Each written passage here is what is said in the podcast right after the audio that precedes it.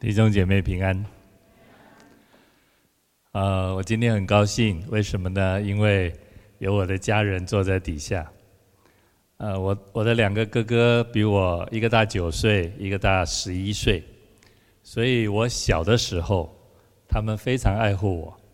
现在他们比我老很多，我也爱护他们，所以呢，我希望把对我生命来说最重要、最好的。送给他们，所以我邀请他们今天来到我们当中一起敬拜神，也盼望在未来的日子当中，神的灵、福音的恩典可以进入到他们的心中。我也知道今天啊、有许多新朋友、好朋友，您第一次来到东区福音中心，我很怕我讲了很多基督教的术语，你听不懂。所以，请各位也为我祷告，盼望我等一下讲的能够越发的口白，让今天在我们当中的新朋友能够明白了解我在讲什么，免得他们来了觉得你们讲什么我们都听不懂哎。哦，好，就请你们为我们为我祷告哈。我今天要透过刚刚所读的这段圣经讲。一个题目叫做“关心与放心”。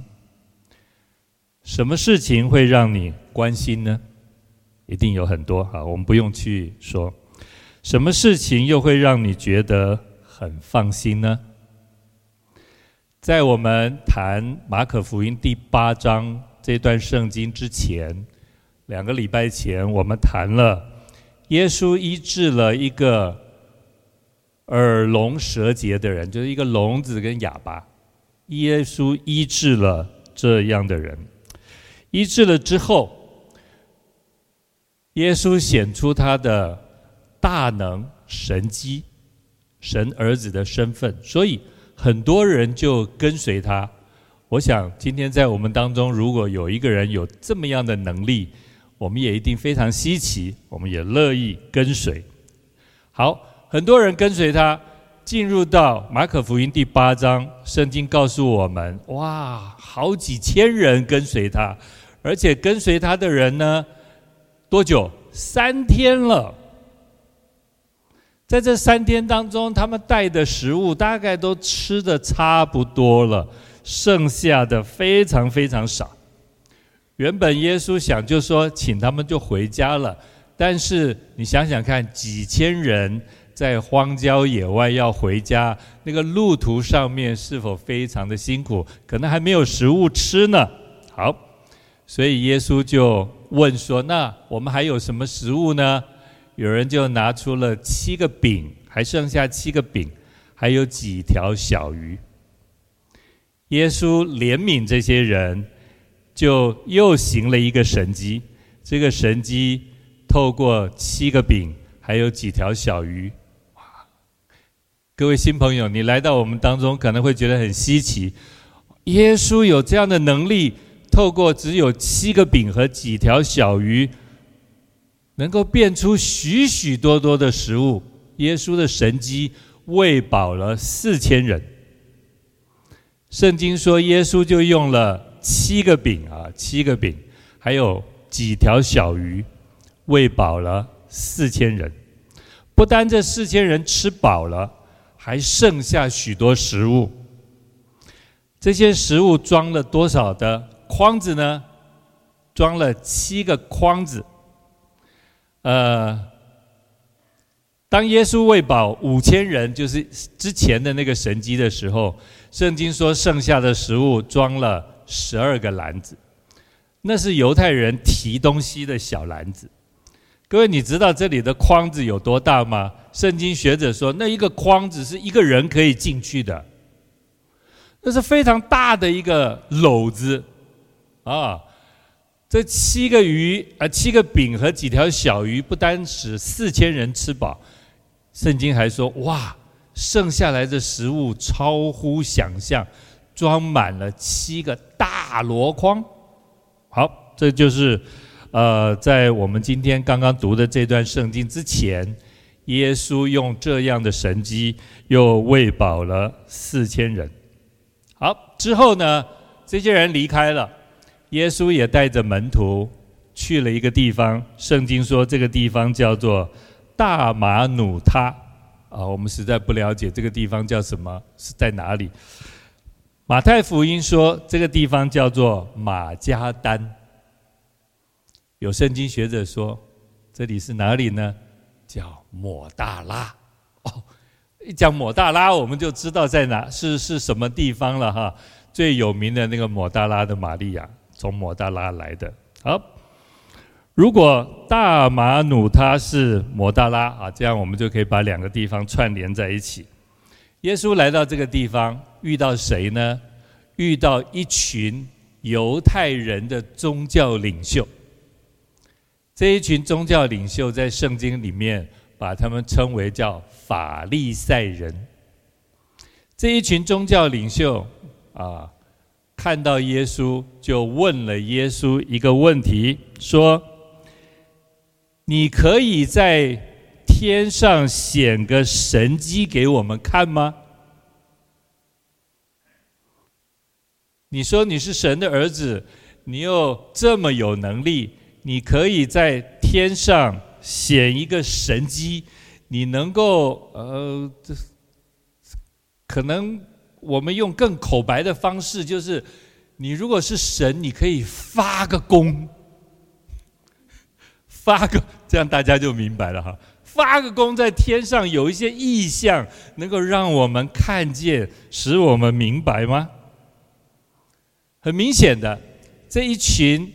犹太人的宗教领袖其实来者不善，他们所提出向耶稣提出这个问题，其实出发点与用意都不好。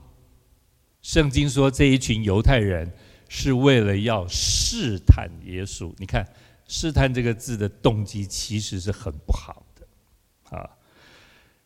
神迹在圣经里面，其实它的意思就是记号。啊，就是记号。我们更可以理解的是，神迹的意思就是一个兆头。这样各位理解了哈？神迹就是一个记号。这个记号是什么意思呢？就是写明上帝作为的一个记号。兆头就是一件事情写明，能够表达另外一件事情。好，好，这个我们理解了哈。神迹就是记号，就是兆头。法利赛人要求耶稣：“你可以在天上显一个兆头，然后这个兆头要比你过去我们知道你所行的神迹更有说服力吗？”其实这句话听起来有点奇怪，对不对？耶稣已经行了那么多神迹，透过这些神迹，当然已经显出了他的能力。可是法利赛人的出发点是我就是要再试试你，你可不可以再显出一个作为，在天上显出一个兆头，让这个兆头是可以胜过你过去所有所做的事情，好让我们能够认识你，好让我们知道你是上帝的儿子。各位，这个要求。从某个角度来说，好像也蛮合理的哈。你说你是神的儿子嘛？那你可不可以再做一些事情呢？过去的事情我们我们都知道了，你今天能够再做一件特别一点的吗？啊，这个我们可以理解。当然，我们知道犹太人这些法利赛人的动机是不好的。耶稣拒绝他们，不是因为。耶稣不能够显出一个兆头来证明自己是上帝的儿子，也不是因为耶稣不能显出一个兆头，而这个兆头的异象能够胜过过去他所行的神迹奇事、一并赶鬼，不是，而是耶稣知道这一群来试探他的法利赛人骨子里、心里。根本就是不信，所以提出这个要求，只是试试你。至于你能不能做，我根本就是不信的。啊，所以这是法利赛人提出这个问题，他心里面其实就是不相信，他不相信，但是我还是要试试你。弟兄姐妹，我在这里鼓励我们要信靠主。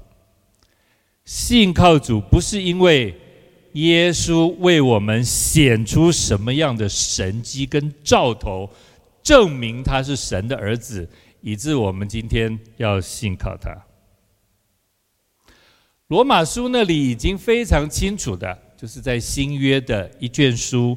这卷书叫做《罗马书》，《罗马书》里面有一段话，非常清楚的告诉我们，这段话说：“神的事情，人所能知道的，原显明在人的心里，因为神已经给他们显明，神已经做喽。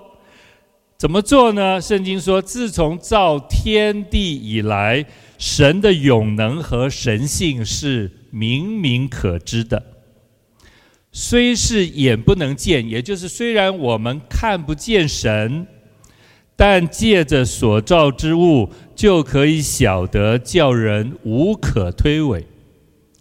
这句话简单的意思就是：虽然你看不见神，但是在上帝所造的宇宙穹苍，这个美丽的地球。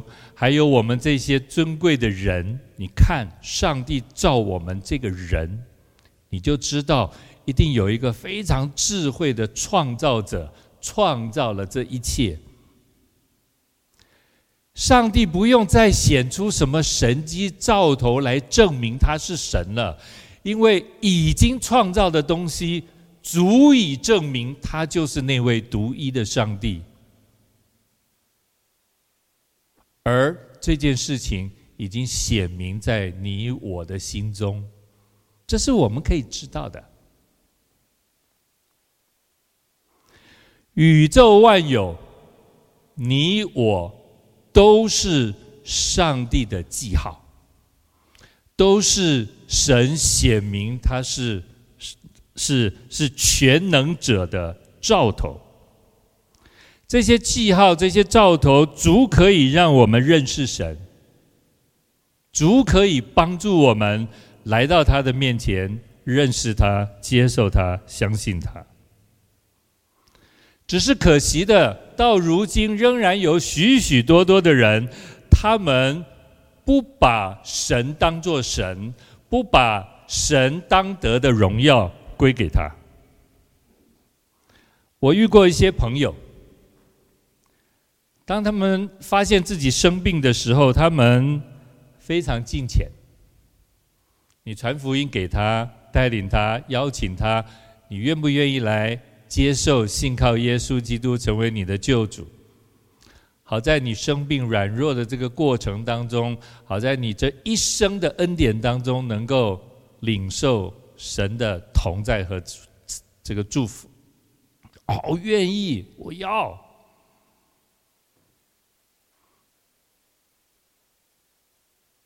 当他病好了呢？各位，当他得了上帝的医治呢？你觉得这些人他是信了耶稣，还是他还是继续不信呢？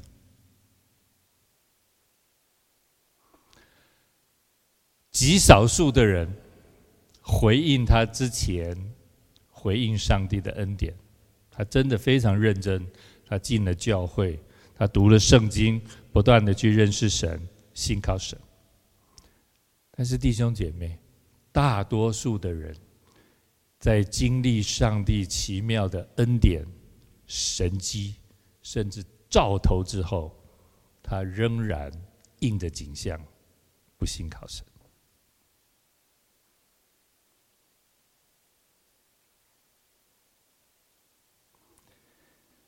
对于不信的人，你显出再多的异象、神迹、兆头，他还是不信。在十字架底下的人挑战耶稣说：“你连你自己都救不了，你可以从十字架上下来呀！”我们知道，即使耶稣真的从十字架上下来，不信的人还是不信。弟兄姐妹，我们信耶稣真的靠兆头吗？今天我刚刚说了，在我们当中有许多的新朋友，他们第一次来到教会。我邀请今天第一次来到教会的各位新朋友，我鼓励你们认识耶稣，信靠耶稣，让耶稣做你们生命的救主。把你们一生的权柄、生命的主权，把这个我交给他，把这个我交给他，顺服耶稣在你身上一切的安排和带领，因为他原本就是你的主，因为他原本就是你的创造主，因为他原本就掌管你一切。今天你愿意认识他、相信他、接受他，只是让自己回归正途，让耶稣基督成为你的生命，成为你的智慧，成为你的力量，成为你的平安，成为你的良善，成为你的公义，成为你的爱。这些原本都不属于我们的，都是上帝赐的。今天盼望我们只是回归正途，让上帝所赐给我们这一切，可以继续的在我们生命当中显出他的恩典。这一些都已经在你的生命当中。弟兄姐妹，我们要信靠主，真的不需要再靠兆头了，不需要。今天在我们当中的新朋友。邀请你认识耶稣，不需要再有什么神迹异象，因为耶稣基督就是我们生命的主。你可以放心的接受他，成为你生命的救主。好，这段结束，耶稣带着门团门门徒坐船到海的另外一边。圣经说，门徒走得匆忙，忘记带饼。然后特别说啊，整个船上只有一个饼，这么多人只有一个饼。这个时候，耶稣跟对门徒说，要他们谨慎，防备法利赛人的笑和希律的笑。那个笑就是呃面笑。我们在揉面的时候，要让它发起来，里面需要有酵母啊。那个这个讲的笑就是这个这个这个这个意思啊。但是呢，圣经把这个发起来的这个面笑用在人身上，法利赛人的笑，也就是这些宗教领袖的笑，还有希律的笑。希律当时是一个在犹太地的分封王啊，就是。犹太人的一个王，但是他不是犹太人。啊，当耶稣对门徒说：“你们要小心谨慎，要防备，也就是不要让这些来影响你们。”法利赛人的笑和希律的笑。当耶稣讲完这个话的时候，门徒就想说：“哎呦，对哈，我们肚子饿了。既然讲到笑嘛，这个笑一定跟面有关，一定跟饼有关，一定跟食物有关。”耶稣怎么这么聪明啊？知道我们没有带饼啊？知道这个船上只有一个饼啊？这么多人要吃一个饼怎么办呢？难道耶稣在提醒我们没有吃的吗？弟兄姐妹，民以食为天，我们关心民生的问题，关心自己的需要，这有错吗？请问你现在最担心的是什么？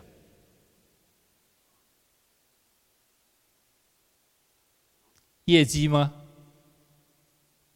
工作压力吗？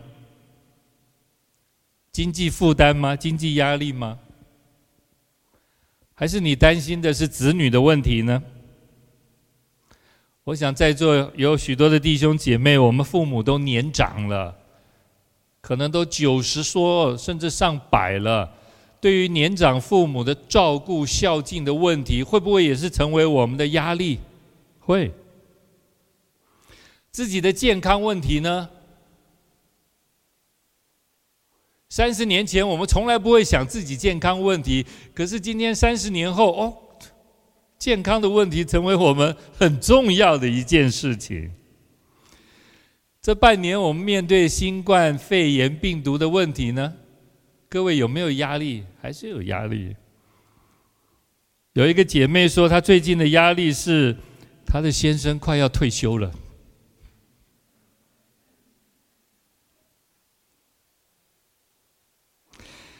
各位，我想，无论你的压力是什么，对你来说都合理，都合理。但是，我们回到这段圣经，耶稣说话的重点是什么？我们常常听话听不到重点，读圣经也不容易抓住重点。当耶稣对门徒说：“你们要谨慎、小心、防备法利赛人和。”希律的笑，门徒马上抓到的重点是啊，耶稣知道我们没有吃的。我们常常跟门徒一样，耶稣其实在提醒门徒属灵的问题，可是门徒想到的却是民生的问题，却是肉体需要的问题。属灵的问题就是耶稣谈到的是。关乎于你信仰的问题、认识神的问题、走在真理当中的问题。耶稣关不关心我们吃喝的需要？当然关心。但是耶稣现在谈的不是吃喝的问题，而是你信仰的问题。你能不能正确、持续的走在真理的问题，而不要被错误的事情引导？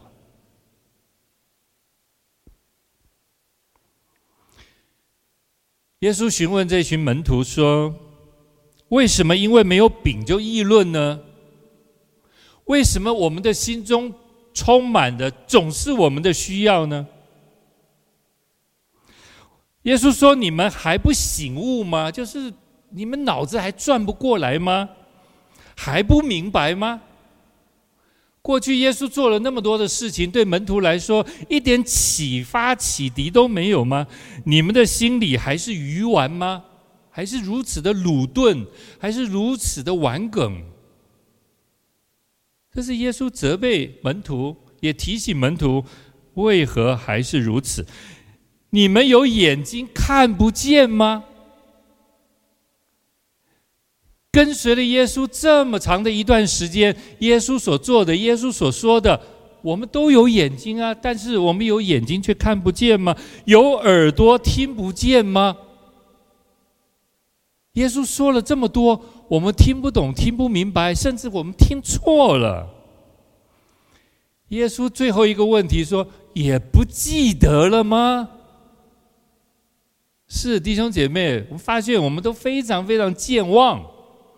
上帝的恩典，上帝的作为，甚至那个兆头记号在我们身上，其实我们可以转身就忘。过去耶稣用了五饼二鱼喂饱了五千人，才刚刚耶稣用了七个饼和几条小鱼喂饱了四千人。还剩下了七筐跟十二篮，还能够剩下这么多的食物。耶稣这两次就用那少少的食物，透过他的神机跟兆头，可以喂饱了上万人。难道对门徒一点影响都没有吗？他们怎么还是如此的小性，如此的不明白呢？弟兄姐妹，其实耶稣说了这么长一段话，乃是要门徒放心。我们心里有太多挂虑跟重担，我们背在自己的身上，而没有信心，全然的卸在上帝的面前，以致我们成天忧虑的就是这些我们所挂心的事情。耶稣提醒也教导门徒，要他们放心，不要再担心吃的问题了。过去五千人、四千人没有东西吃，耶稣可以借着非常少的食物来可以喂饱五千人、四千人。为什么还要再担心吃的问题呢？过去我们经历了神在我们身上这么多的爱、丰富、医治、怜悯、恩典、建造、引导和帮助，即使现在我们仍然可能还是遇到许多的困难，是我们无法面对、无法解决的。但是，难道耶稣不能像以前那样，如今再继续的恩待我们、帮助我们吗？可以的，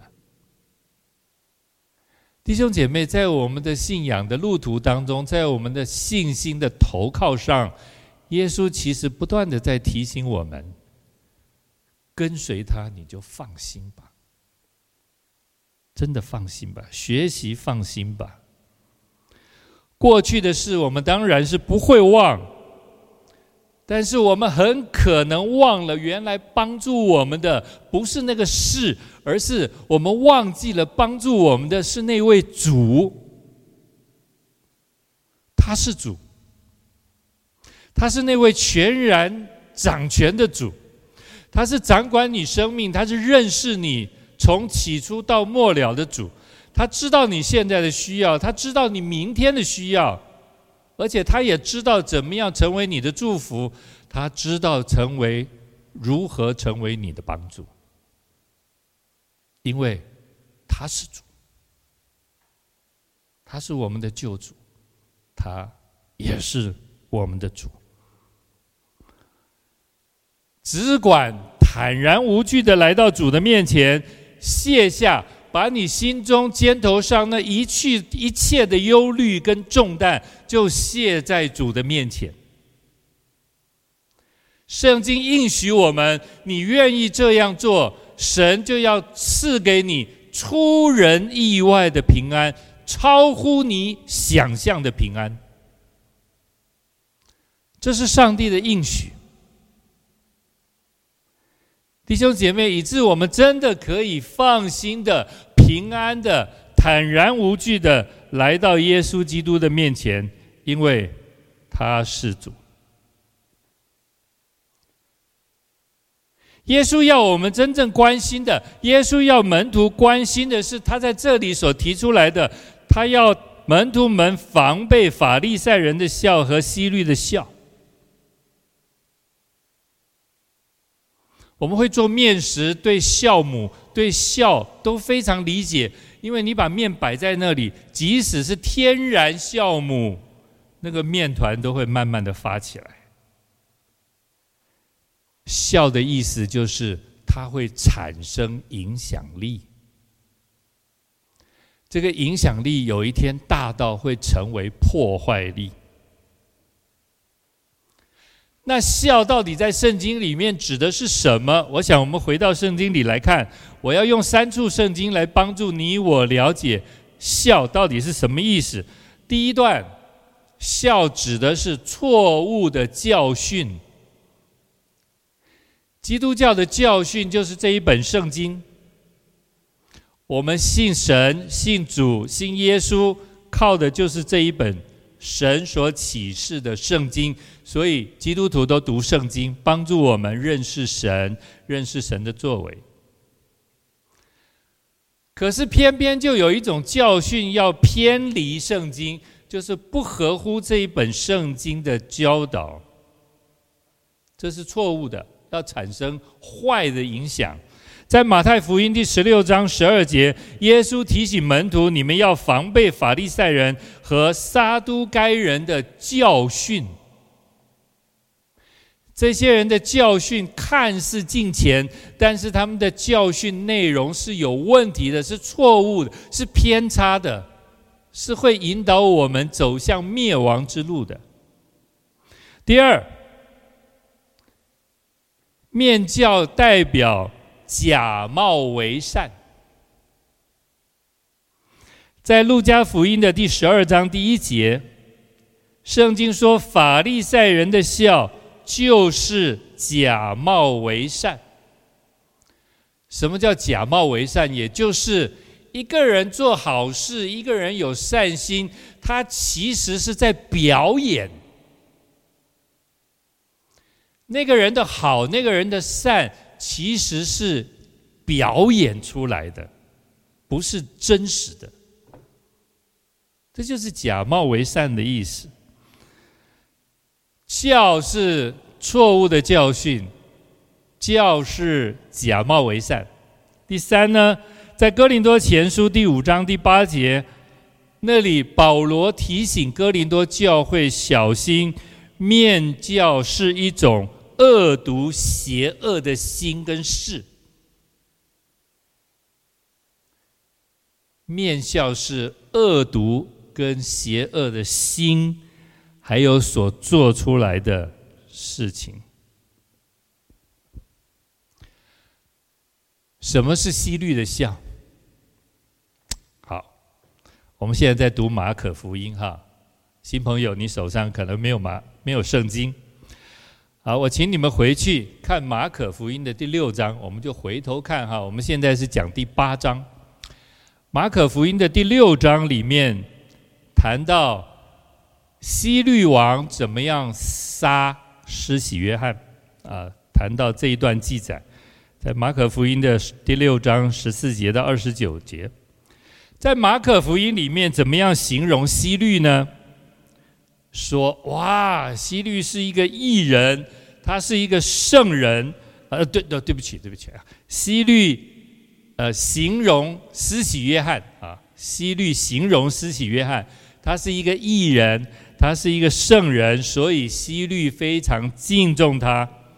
希律也保护施洗约翰，听他讲论，并且希律也愿意按着施洗约翰的教导而遵他的教导而行。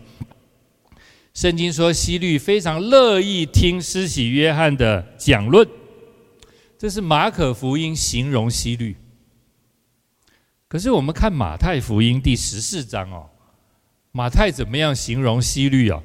啊，真的是完全相反的，你都。不知如何是好。马太福音十四章怎么样说西律呢？他说啊，西律被施洗约翰责备，责备他什么事情呢？因为希律娶了他哥哥的或者他弟弟的太太，啊，这个是不合情、不合理、不合伦理的。希律的哥哥或者弟弟还没死，他就把他的太太娶过来当自己的老婆，这件事情。被施洗约翰责备说：“你做这件事情是不对的，是不合理的。”施洗约翰啊，对不起，西律王有没有受教？没有。西律王心里被施洗约翰这样责备，他非常的生气，非常生气。马太福音说，西律王气到要杀施洗约翰。但是为什么他不杀呢？因为怕百姓反弹，因为百姓都说施洗约翰是先知，哇，先知的身份是很高贵的，所以西西律王也不敢把他的怒气全然发在施洗约翰的身上。施洗约翰，呃，对不起，西律王表面非常欣赏约翰，敬重他，可是其实心里面。痛恨他，心里面想要找机会就把施洗约翰给杀了。弟兄姐妹，这就是邪恶，这就是恶毒。或许你可能也遇过这样的人，表面对你好的要命，但是小心，有一天。他在你背后捅你一刀。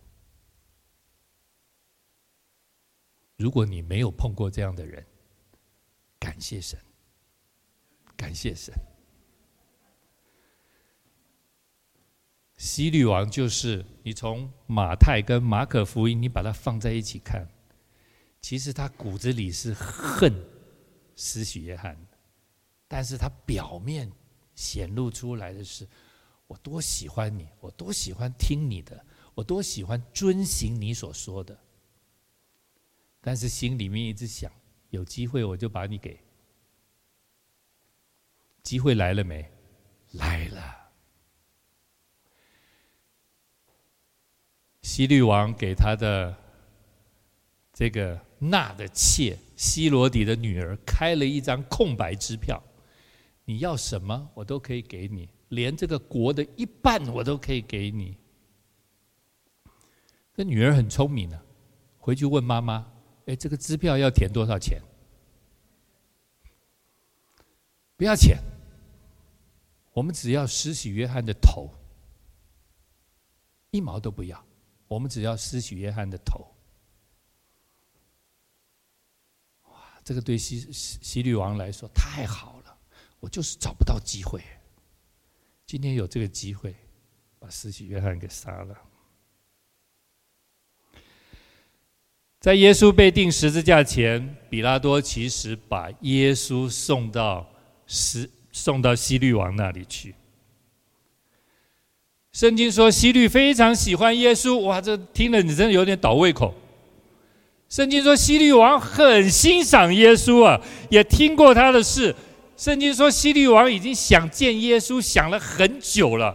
这个奇人异事，我真的想见你很久了。而且呢，我不是想见你，我还想看你行一件神迹耶。这是路加福音上面写的。希律又跟耶稣说了很多的话，耶稣如何回应呢？耶稣如何回应希律？圣经说耶稣一句话都不回答。耶稣根本就知道希律心里面想的是什么，耶稣知道希律是一个怎么样的人，立刻。圣经就说，希律和他的兵丁就藐视耶稣，戏弄他，还给他穿上华丽的衣服，极尽可能的羞辱耶稣。这才是希律的本相，这才是真正的希律。希律是一个政治人物，他喜爱宴乐，为人处事完全以自我为中心，他的生活放荡淫乱不羁。毫无道德标准，在他的心中没有神，藐视上帝，不敬畏神。我们如何为希律做一个结论呢？耶稣特别说：“你要小心谨慎希律的笑。”所以希律的心，他的行为模式，一定是值得我们谨慎小心的。弟兄姐妹，圣经学者说，希律就是一个在现在非常流行的一种思维，叫做相对主义。相对主义又被称为道德废弃论，也就是这种人完全没有道德标准，没有绝对的真理，一切的事情都是相对的。诶。我们是不是很熟悉呀？今天有好多人都存着这种思维。你不要跟我说圣经是绝对的，你不要跟我说上帝是绝对的，因为现在已经没有绝对的事情了。好多人都持着这种观点，这是希律的笑。我们要非常的谨慎小心。法利赛人呢？刚刚我们说了，法利赛人是不信，法利赛人的教导是恶毒、是偏差的，法利赛人是假冒为善的。好，我们再看看法利赛人的优点。法利赛人强调靠律法行义，啊，这个对他们来说是非常自豪的。他们重视律法的礼仪。重视犹太人礼仪和生活上面许许多多的规条，我、这是法利赛人非常引以自豪的。甚至使徒保罗也说：“按着律法而论，我是无可指摘的。”哇，哪一个人能像保罗啊？也就是按着犹太人所有的律法规条，保罗说我都可以满足而没有差错。这是犹太人非常自豪的。犹太人高举传统，过于耶稣基督的教训。所以你读马太福音第五章、第六章、第七章，你就知道什么是传统，什么是耶稣现在所说的。弟兄姐妹，这个我们怎么样给他下一个结论呢？法利赛人的笑就是典型的律法主义，律法主义，典型的道德主义。哇其实我们中国人非常熟悉律法主义，我们中国人也非常倾向于道德主义。为什么耶稣在对门徒说：“你们要谨慎防备法利赛人的笑，要防备希律的笑？”不只是两千年前，这是一件需要注意的事情。弟兄姐妹，直到如今，直到现在，直到二十一世纪，世人。都摇摆在律法主义跟相对主义的这两个极端当中，要不就是非常的刻苦遵守规条，好让自己显出好行为；要不就是完全没有规范，完全没有规条。完全按着自己想要的方式生活，完全按着自己的喜好来做事情，这是两个非常极端的思维。但是这两个非常极端的思维，在耶稣的时代就有了。弟兄姐妹，耶稣说你要防备法利赛人的笑，防备防备希律的笑。当然，耶稣也提醒我们。这两个都会带来世人和教会的偏差。如何解决律法主义？如何解决无道德主义、相对主义？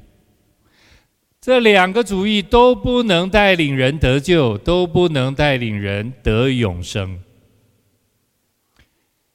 耶稣说：“唯独福音能够。”解决律法主义，解决相对主义。弟兄姐妹，耶稣来就是要带来福音。福音的本质就是，我们不要再靠律法，以为我们可以满足上帝的心意。我们也不要生活行为过于自我中心，以为没有神。或者以为无论我们怎么做，无论我们怎么行，上帝是爱，上帝都接纳，上帝都赦免，上帝都饶恕。弟兄姐妹，这两种思维其实今天仍然在教会里面。耶稣说：“我们不单要防备，我们还要用福音来面对这两种思维。”不是靠人的想法，我们只能靠福音来面对这两种思维。求上帝帮助我们，我们东区福音中心盼望我们就是中心的传讲福音。我们要小心谨慎，法利赛人的笑和西律的笑，如今仍然在教会里面产生不好的影响。前两天我碰到一个弟兄，我们在聊天，他说他有一个朋友。在网络上面参加了一个跨教会的查经小组，他们查什么呢？查基督再来，查末世。哇，这是一个多么吸引人的议题！但是他参加这个查经小组，越查越发现，哎，这查经小组里面有一些人所分享的，为什么跟圣经的教导是不一样呢？过一段时间，他才明白。原来这个小组是东方闪电。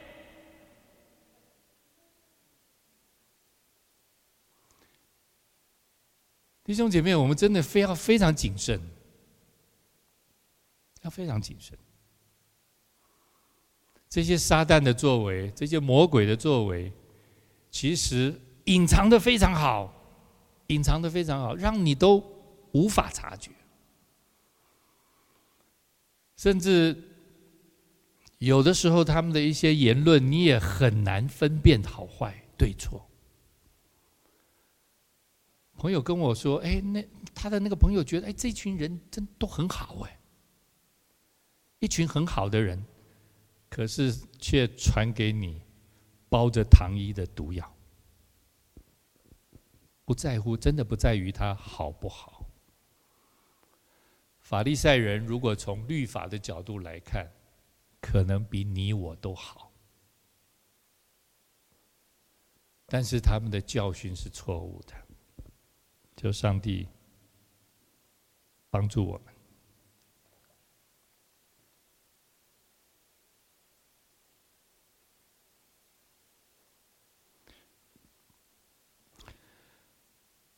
东区福音中心，我们目前开设了好多个小组，啊，各位，你的周报上面有列出来。